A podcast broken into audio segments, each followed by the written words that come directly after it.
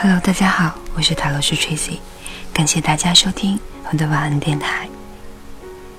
接下来分享的文章题目是：没有谁是注定要和你在一起的。如果你一见到某个人就觉得他有一种说不上来的熟悉感，你或许就可以认出这是一场业力相遇。通常两个人会互相吸引，空气中有某种东西在催促着，让你们不得不在一起，并且去探索对方。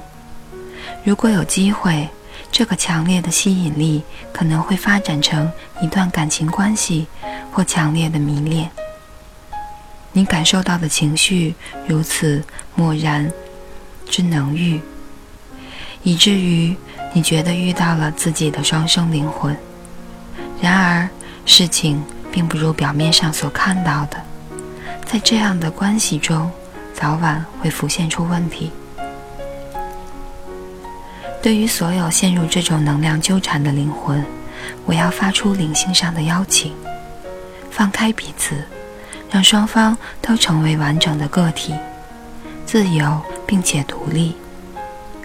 这里所提到的业力关系，几乎都不是长期、稳定并且充满爱的关系，他们是破坏性，而不是疗愈性的。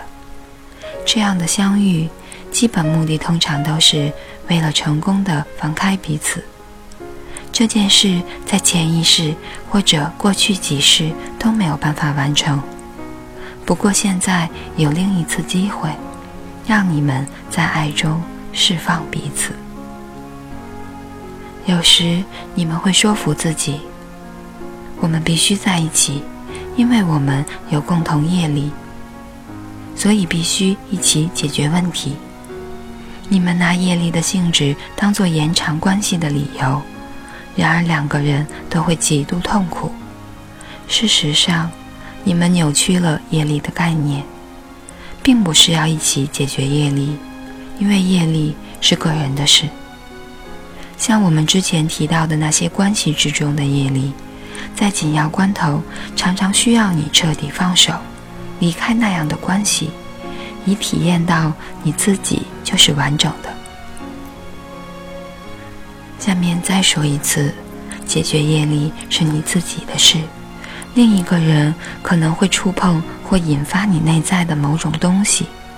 在你们之间创造许多戏剧事件，但是处理内在的伤痛仍然是你个人的任务和挑战，与对方无关。你只对自己有责任。有时候，你与伴侣的内在小孩，也就是情绪上受到伤害的那个部分，深深连接，以至于你觉得自己就是要去拯救他的那个人。或者你的伴侣也会试图对你做相同的事，但是这是行不通的，因为你会增强对方无力的和受害的情绪。反之，如果你划清界限，为自己站起来，最终会比较有帮助。你的目的就是要完全靠自己去感受到完整与完满，那是一段美满的关系最重要的条件。有疗愈性的关系，也有破坏性的关系。疗愈性的关系的一个特征就是双方会尊重彼此原本的样子，而不会想要改变对方。当对方在身边时，他们很愉快；但是如果对方不在，他们也不会觉得不安、绝望和孤独。在这种关系中，你把理解、支持和鼓励给你所爱的人。